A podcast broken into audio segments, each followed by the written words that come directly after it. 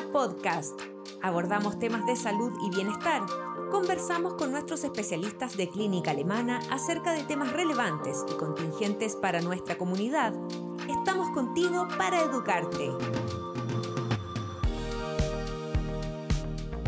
Bienvenidos a un nuevo Alemana Podcast. En esta ocasión conversaremos con la doctora Verónica Villarreal, médico residente del Servicio de Urgencia de Clínica Alemana y además pertenece al Departamento de Pediatría, con quien conversaremos de un tema de gran relevancia y preocupación, sobre todo durante el verano, que es la asfixia por inmersión. Bienvenida, doctora, muchas gracias por estar hoy con nosotros. Muchas gracias, buen día a todos. Doctora, para empezar, cuéntenos, ¿qué es la asfixia por inmersión? Bueno, la asfixia por inmersión es un proceso donde sucede una insuficiencia respiratoria que se debe a la inmersión de un cuerpo, ya sea infantil o adulto, en un em, medio acuoso. Puede ser agua u, otro medio acuoso al final, ¿ya? Y secundario a esto se produce, como decía previamente, una insuficiencia respiratoria se produce un ahogamiento, ¿cierto? Y eso repercute en distintos sistemas de nuestro eh, cuerpo. ¿Y se puede prevenir el ahogamiento? ¿Cómo puedo prevenirlo? Por supuesto que se puede prevenir, ¿ya? Hay muchos métodos para prevenir el ahogamiento, ¿cierto?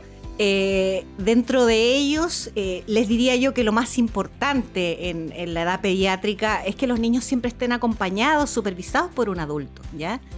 Eh, el ahogamiento es, una, es uno de los accidentes prevenibles en la infancia y es muy importante, ¿cierto?, que para evitarlo siempre los niños estén supervisados por los adultos.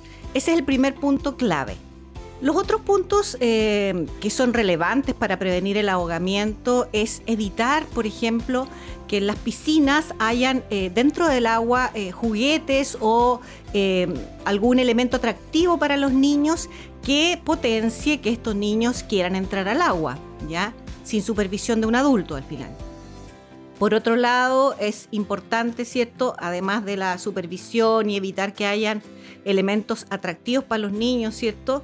Em, siempre eh, tener la precaución de en las piscinas en general, ¿cierto? Eh, tener protecciones que eviten que los niños entren a la, a la piscina en forma eh, fácil, ¿ya? Las protecciones estándar son en general rejas, ¿ya? Que deben cubrir todo el, alrededor de la piscina, los cuatro bordes al final, y son rejas eh, que tienen ciertas características, ¿ya? Eh, dentro de las características de esas rejas deben ser rejas que tengan barrotes solamente verticales y no horizontales, que son las rejas que se llaman en peine o peineta, eh, y que tengan una separación interbarrotes que no supere los 10 centímetros. Una separación que no permita la entrada de la cabeza de los niños. Además de eso, ¿cierto? estas rejas también tienen que tener puertas especiales que no puedan ser manipuladas por los niños, ¿ya?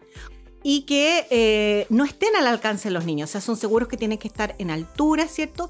Y que solamente tengan eh, un sistema que pueda manipular un adulto, que no sea fácil de abrir por los niños al final. Tiene que tener una altura también específica, me imagino. Una altura específica, ¿cierto? Idealmente que supere la estatura de los niños, en que ellos estirando la manito no puedan al final eh, llegar al seguro, ¿cierto? Ni tampoco puedan manipularlo. Y para eso existen algunos seguros súper sofisticados, ¿cierto? Que son solo manipulables por, eh, por los adultos, que son imposibles de abrir por los niños, ¿ya?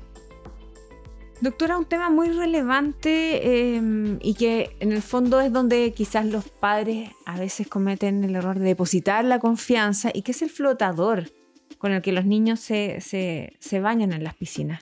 ¿En qué debo fijarme al comprar un flotador y qué tanta seguridad nos pueden dar también?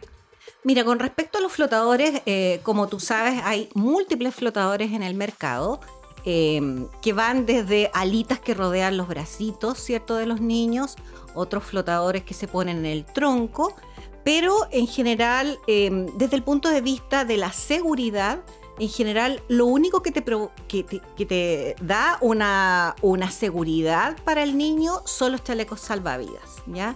Los flotadores no son seguros porque son en general plásticos y eh, se pueden desinflar, se pueden pinchar y eso puede conllevar, ¿cierto?, que el niño se ahogue. Entonces, lo realmente seguro para que un niño entre a una piscina son los chalecos salvavidas, que tienen que ser, por supuesto, adecuados a, la edad del niño, al peso del niño y tienen que tener distintos sistemas de, eh, de abroche, ¿cierto? Entre uno de ellos tiene que pasar por las, entre medio de las piernas también para darle mayor seguridad. ¿Ya? Pero en general todo lo que es elemento plástico que son sumamente atractivos y que los venden mucho en los comercios, como las alitas, los flotadores donde metes a los niños o aquellos eh, tipos chalecos que son plásticos al final inflables, no son seguros, ¿ya? Solo podrían otorgar cierta seguridad siempre y cuando haya un adulto al lado del niño en el agua. Ahí lo podrías usar, pero si eh, el niño no va a estar siempre al lado de un adulto, ¿cierto? Que pueda supervisar si eso se desinfló o se pinchó, no tiene absolutamente ninguna seguridad en el momento de defender al niño del ahogo. Doctora, y em, bueno, cuando son más grandes, eh, ¿Debo prohibir los piqueros y la comida en la piscina? El punto que tú tocas es sumamente importante, ¿cierto? Porque efectivamente los ahogamientos se producen a veces por em, situaciones que son prevenibles, como el que un niño eh, no, no tenga maniobras bruscas en la piscina pasa que a veces los grupos de escolares o adolescentes em, se ponen un poco loquillos, ¿cierto? Y, se, empiezan a tirar piqueros, chinitas, se empujan entre ellos y eso puede conllevar sin duda un riesgo mucho mayor de asfixia por inmersión. ¿Por qué? Porque, porque el niño puede caer mal, ¿cierto? Porque puede caer, eh, caer un niño sobre otro o porque se puede golpear en la zona craneana o cervical y eso puede provocar un traumatismo que finalmente lo lleve al ahogamiento. Asimismo, como tú mencionabas, eh, el hecho de entrar masticando chicle, por ejemplo, o comiendo algo a la piscina es tremendamente peligroso, porque si eh, sucede, ¿cierto?, que el niño se atora con este chicle al tirarse a la piscina, eso se impacta en la vía aérea y puede provocar inmediatamente, después del impacto del cuerpo extraño en la vía aérea, provoca el ahogamiento del niño. Entonces, son cosas que tenemos que evitar como papás, ¿cierto? Que los niños tengan maniobras bruscas como los piqueros, las chinitas, las tiradas de altura y que entren comiendo a la piscina. Son cosas que tenemos que evitar. Claro, porque en general también eh, se centra la atención en el preescolar, en el cuidado en la piscina, y, y hay niños más, más grandes, no sé, 7, 8 años que también pueden sufrir accidentes dentro de ella. Exacto, y en ese caso, como mencionábamos antes, ¿cierto? No tiene que ver con que no sepan nadar, son niños que a veces sí saben nadar, los escolares y los adolescentes, pero se ven en estas otras maniobras, ¿cierto? Que son de peligro, como tirarse de altura, eh, empujarse entre ellos o entrar comiendo. Perfecto. Doctora, ¿qué debo hacer en caso de caída al agua? ¿Cómo debo reaccionar? ¿Cuál, cuál sería como un protocolo eh, rápido que debería seguir? Mira, ojalá eh, los papás se dieran cuenta siempre, o los, o los cuidadores se dieran cuenta siempre eh, de la caída precoz de un niño al agua, ¿ya? Porque lo primero que hay que hacer eh, encontrando un niño en el agua es sacarlo del agua, obviamente, y ponerlo en un sitio seguro, que es el borde de la piscina, el pasto, etcétera, pero sacarlo rápidamente.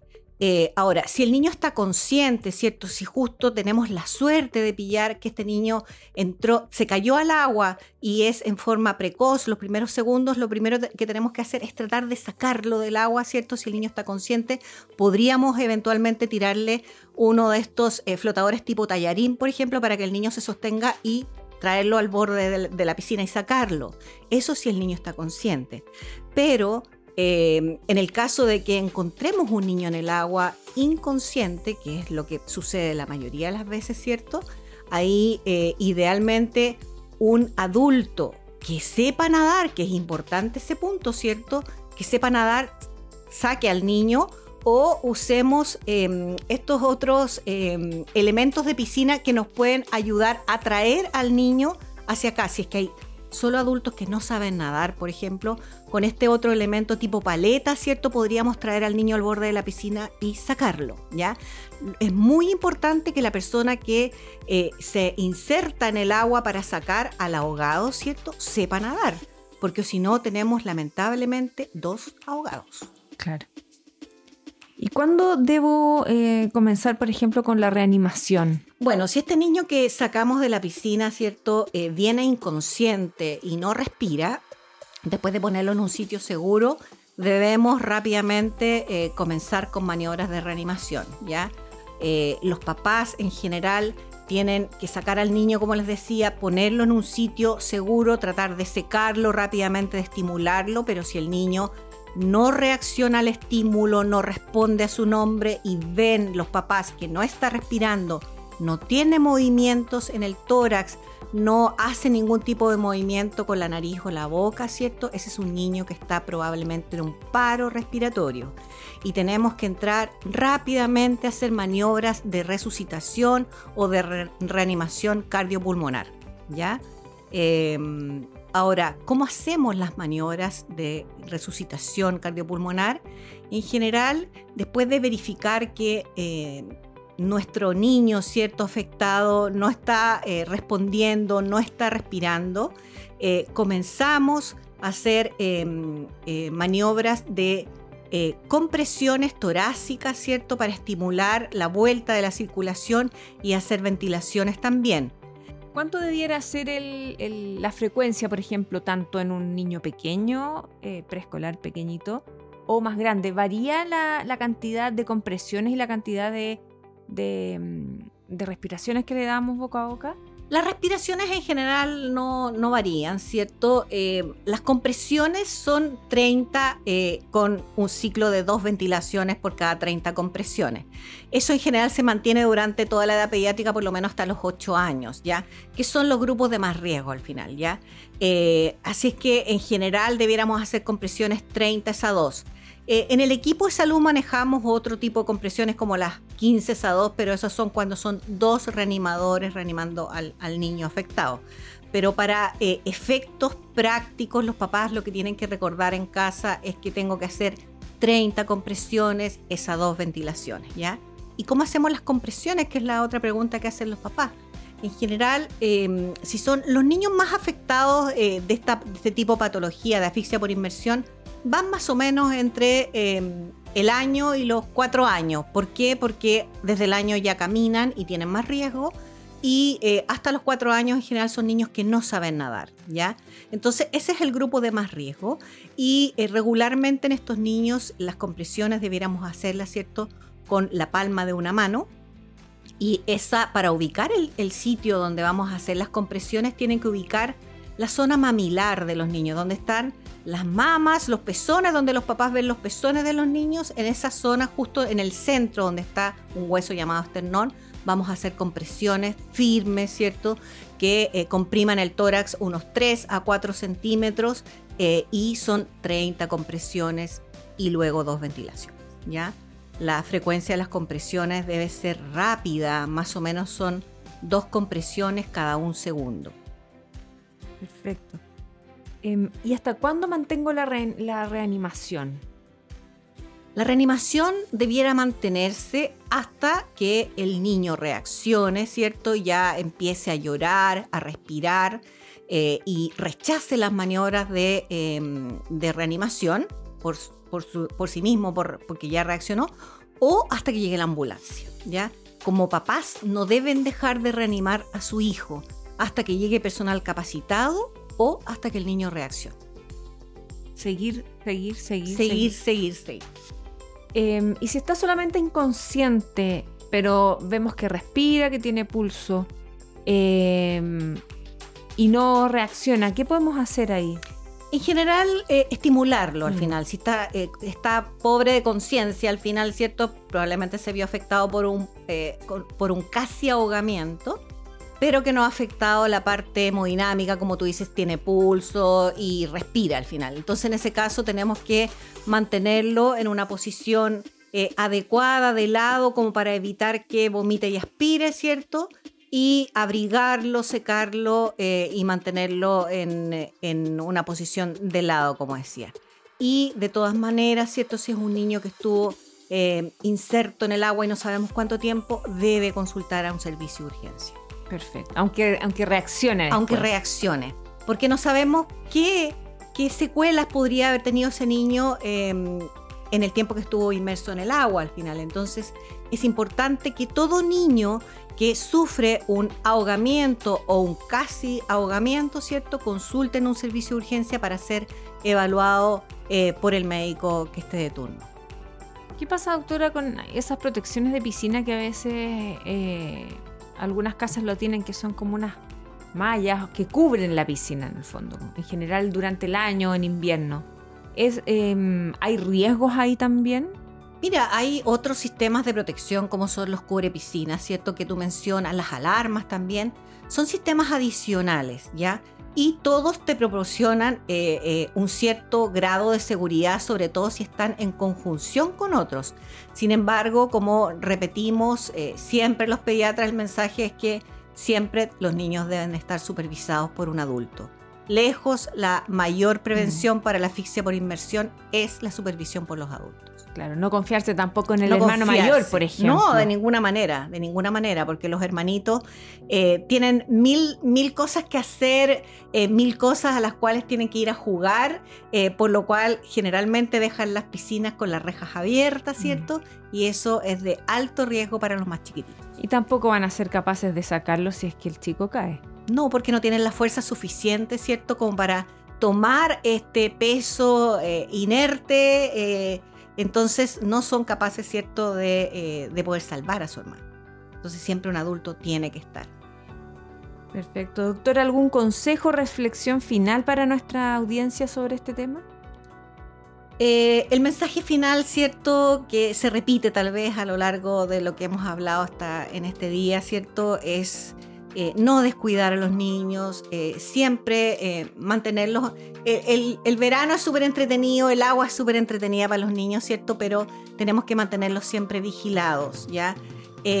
y si tenemos varios niños a cargo, ¿cierto? Es importante que si uno de esos niños tiene que salir del agua por alguna causa, ¿cierto? Saquemos a todos los niños, no podemos sacar a uno y dejar al otro en el agua porque se puede ahogar.